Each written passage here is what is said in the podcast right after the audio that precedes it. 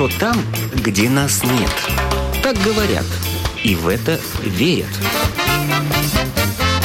Мифы и рифы заграничной жизни в программе «Как вам там?».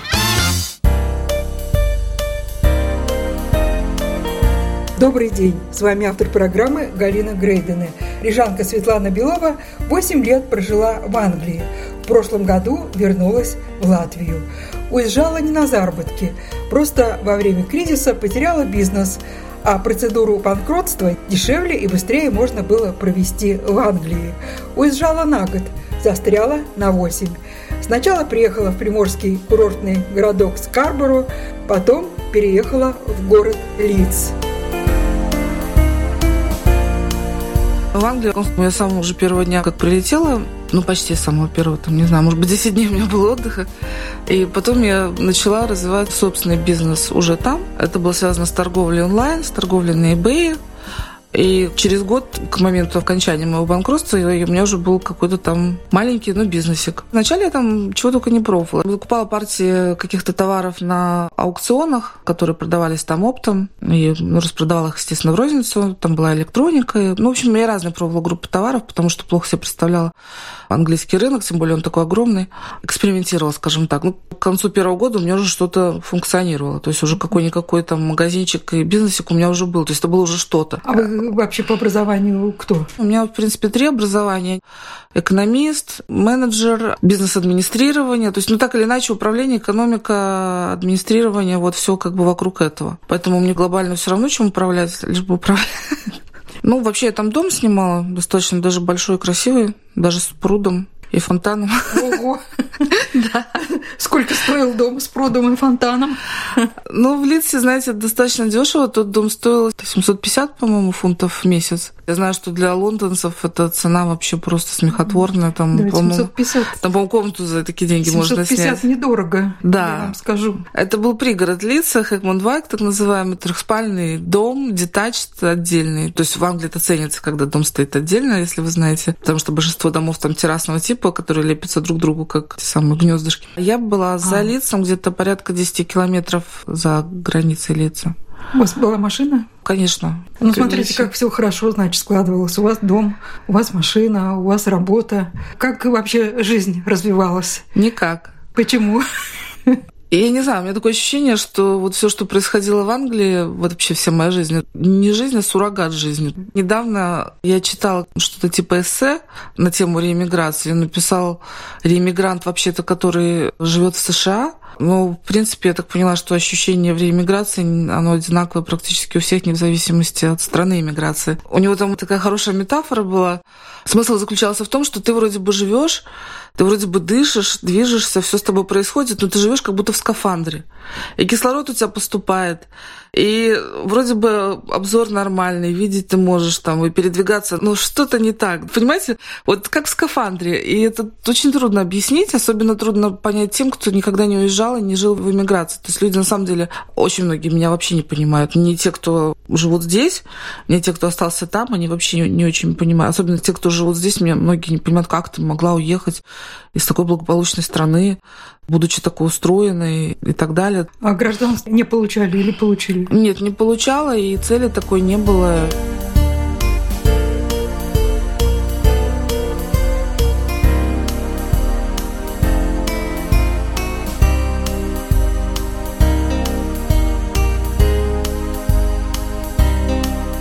У меня не все время было так прям все хорошо. У меня потом в бизнесе тоже наступил некий провал, когда мне пришлось идти искать работу. Первый раз в моей жизни, на 44 году жизни, я пошла искать работу. Нашли? Нашла. Какую?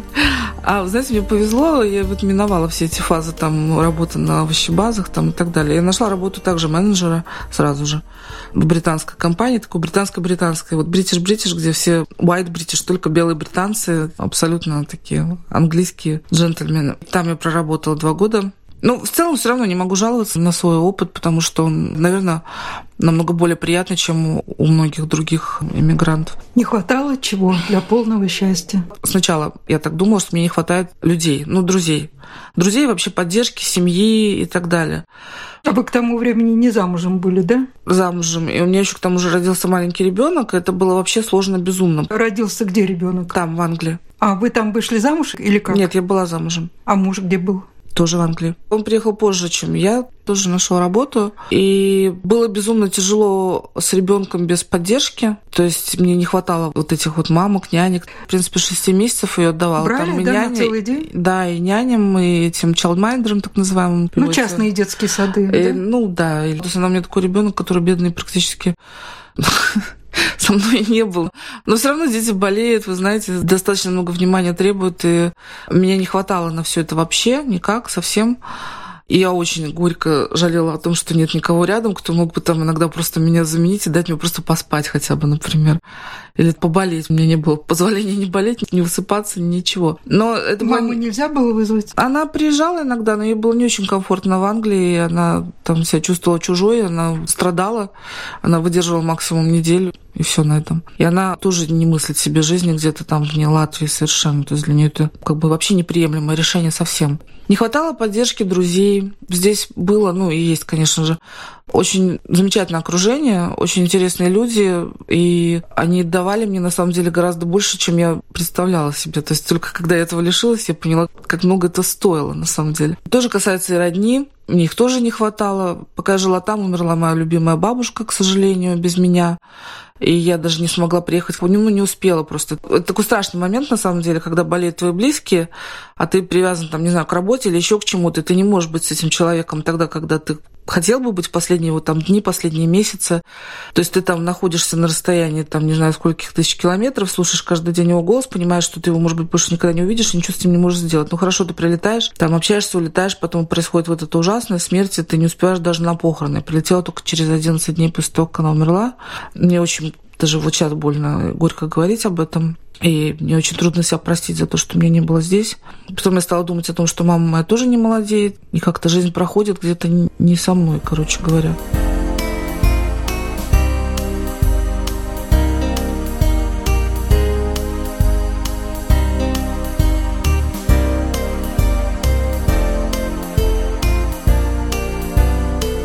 Ну вот не хватало друзей. Сначала я думала друзей родных, потом я поняла, что мне не хватает узких улочек Риги.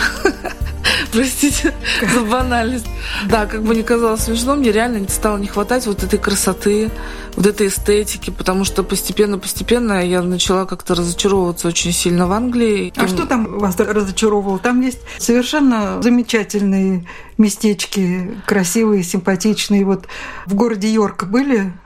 Да, я не раз я считаю, да? что Йорк это вообще мой спаси отдушину, наверное, потому вот. что он хоть единственный город, который мне хоть как-то напоминал Ригу. Вот, и, вот. Да, я там... когда первый раз туда приехала, я сразу около вокзала увидела рябину, была осень с красными uh-huh. ягодами, и прошлась по этим узким улочкам. Этот город меня примирил с Англией. Думаю, ничего, здесь жить можно, если есть такие города. В Англии есть места, которые примиряют меня с Англией, но глобально Англия, скажем так, не удовлетворяет мои эстетические запросы.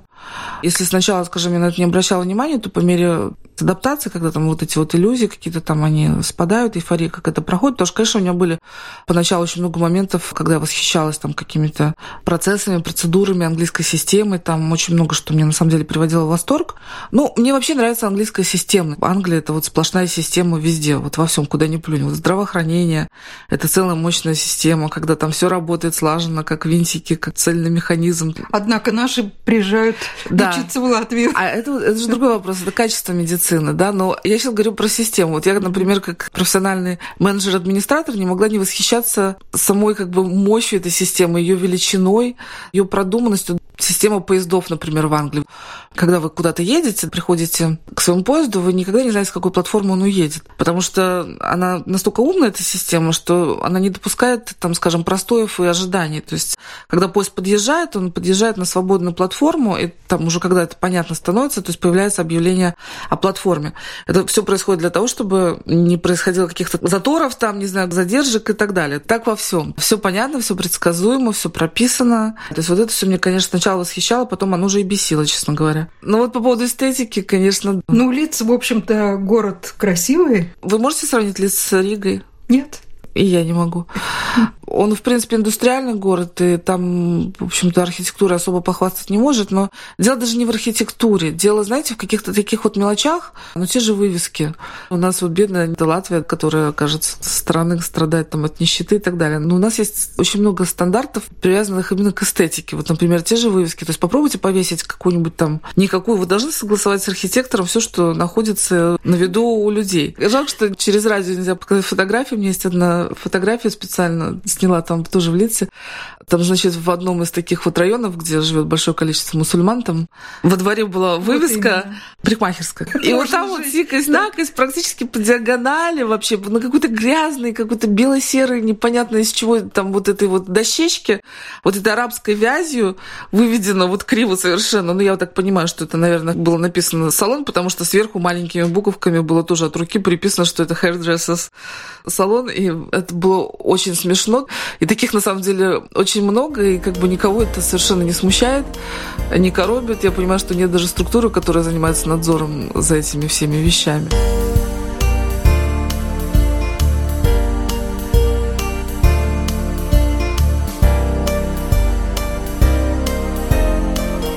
Ну, согласитесь, что люди приятные на самом деле англичане. То есть их как бы поведенческие привычки очень приятные на самом деле. Манеры тоже. И это касается даже самых низших слоев населения.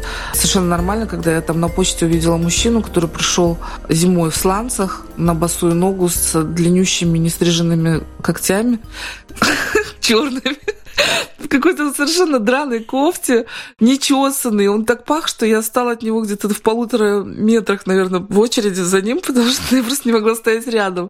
Но этот мужчина, исполненный достоинство. То есть он подошел к женщине, которая обслуживает там, с таким очень важным видом, как настоящий джентльмен, сказал ей, милочка, подайте ко мне, пожалуйста, вот такую-то там марку, да, и вот такой-то вот конвертик. Спасибо, дорогуша. И вот это было вот именно так. В этом все англичане. То есть совершенно не зависит, почти не зависит от сословия. Но хотя бы как-то невербально наши бы изобразили бы свое фи, там, ну, посмотрели бы криво, как это сделала я. тоже удивляла каждый а, раз. Да, в Англии эта толерантность, да, она не позволяет там не смотреть косы и так далее. Но по поводу англичан я убедилась, что это достаточно все-таки неискренние люди. И вся эта их там улыбчивость и так далее, то есть она, как правило, заканчивается улыбчивостью. Я знаю, что со мной многие поспорят, и я сама дружила с англичанами и, в общем-то, очень довольна этой дружбой, но надо понимать, что она, как правило, редко перерастает во что-то действительно глубокое и я поняла, что ждать от них какой-то серьезный, как у нас принято, знаете, там в жилетку поплакать, рассказать о всех своих бедах, у нас там последнюю рубаху там друг отдаст. Там этого нету. То есть тебе в случае какой-то беды или проблемы тебя, конечно, обнимут, может быть, даже с тобой поплачут, принесут тебе какую-нибудь открытку утешительную, возможно. Ну, это очень типично для англичан, открытки по любому поводу. Но они не будут там отдавать тебе последнюю рубаху. Вообще вот это вот keep calm, там, или stay calm, оставайся спокойным, это вообще девиз всех англичан. Я поняла, что самое главное, не нарушайте их покой. Пожалуйста, не делайте мне больную голову. То есть вот они не хотят вовлекаться в чужие проблемы, они не хотят каких-то лишних хлопот, то есть они устраивают свою жизнь таким образом, чтобы быть эмоционально не вовлеченными ни в какие процессы. Я заметила, что они точно так же не вовлекаются и в свои собственные процессы, то есть какие-то горести. Они совершенно спокойно относятся к смертям, даже про животных не буду говорить, про близких даже. То есть я видела несколько примеров того, как у людей умирают очень близкие люди, такие как родители, мама, муж. И человек на следующий день приходит после похорон, и боюсь спросить даже на самом деле, как дела, потому что я понимаю, что вчера похороны мамы, это, ну, это больно. А она просто улыбается мне и говорит, all fine, все прекрасно. И начинает мне рассказывать с радостной улыбкой про эти похороны. И у меня такое ощущение сюрреализма, и хочется... Сп... Мы точно про похороны говорим вообще? Мы не про вечеринку никакую, нет? И меня это тоже удивляет. Вот когда я это все вижу, я понимаю, что между нами такая бездна. Понять я, наверное, это могу, но принять это вряд ли.